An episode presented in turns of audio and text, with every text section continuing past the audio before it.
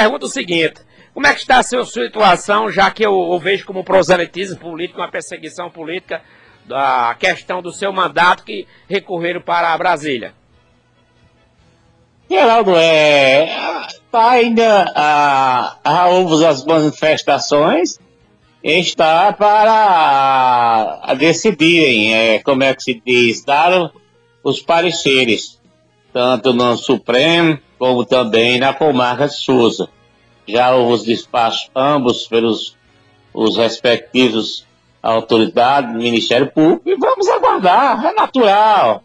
Eu estou tranquilo, absolutamente tranquilo e não tem nenhum problema, nem que haja a, uma decisão a favor ou contra. Estamos apenas com a consciência limpa, limpa e dedicada ao povo de Viraúna. Mas você descarta renúncia de mandato, uma hipótese?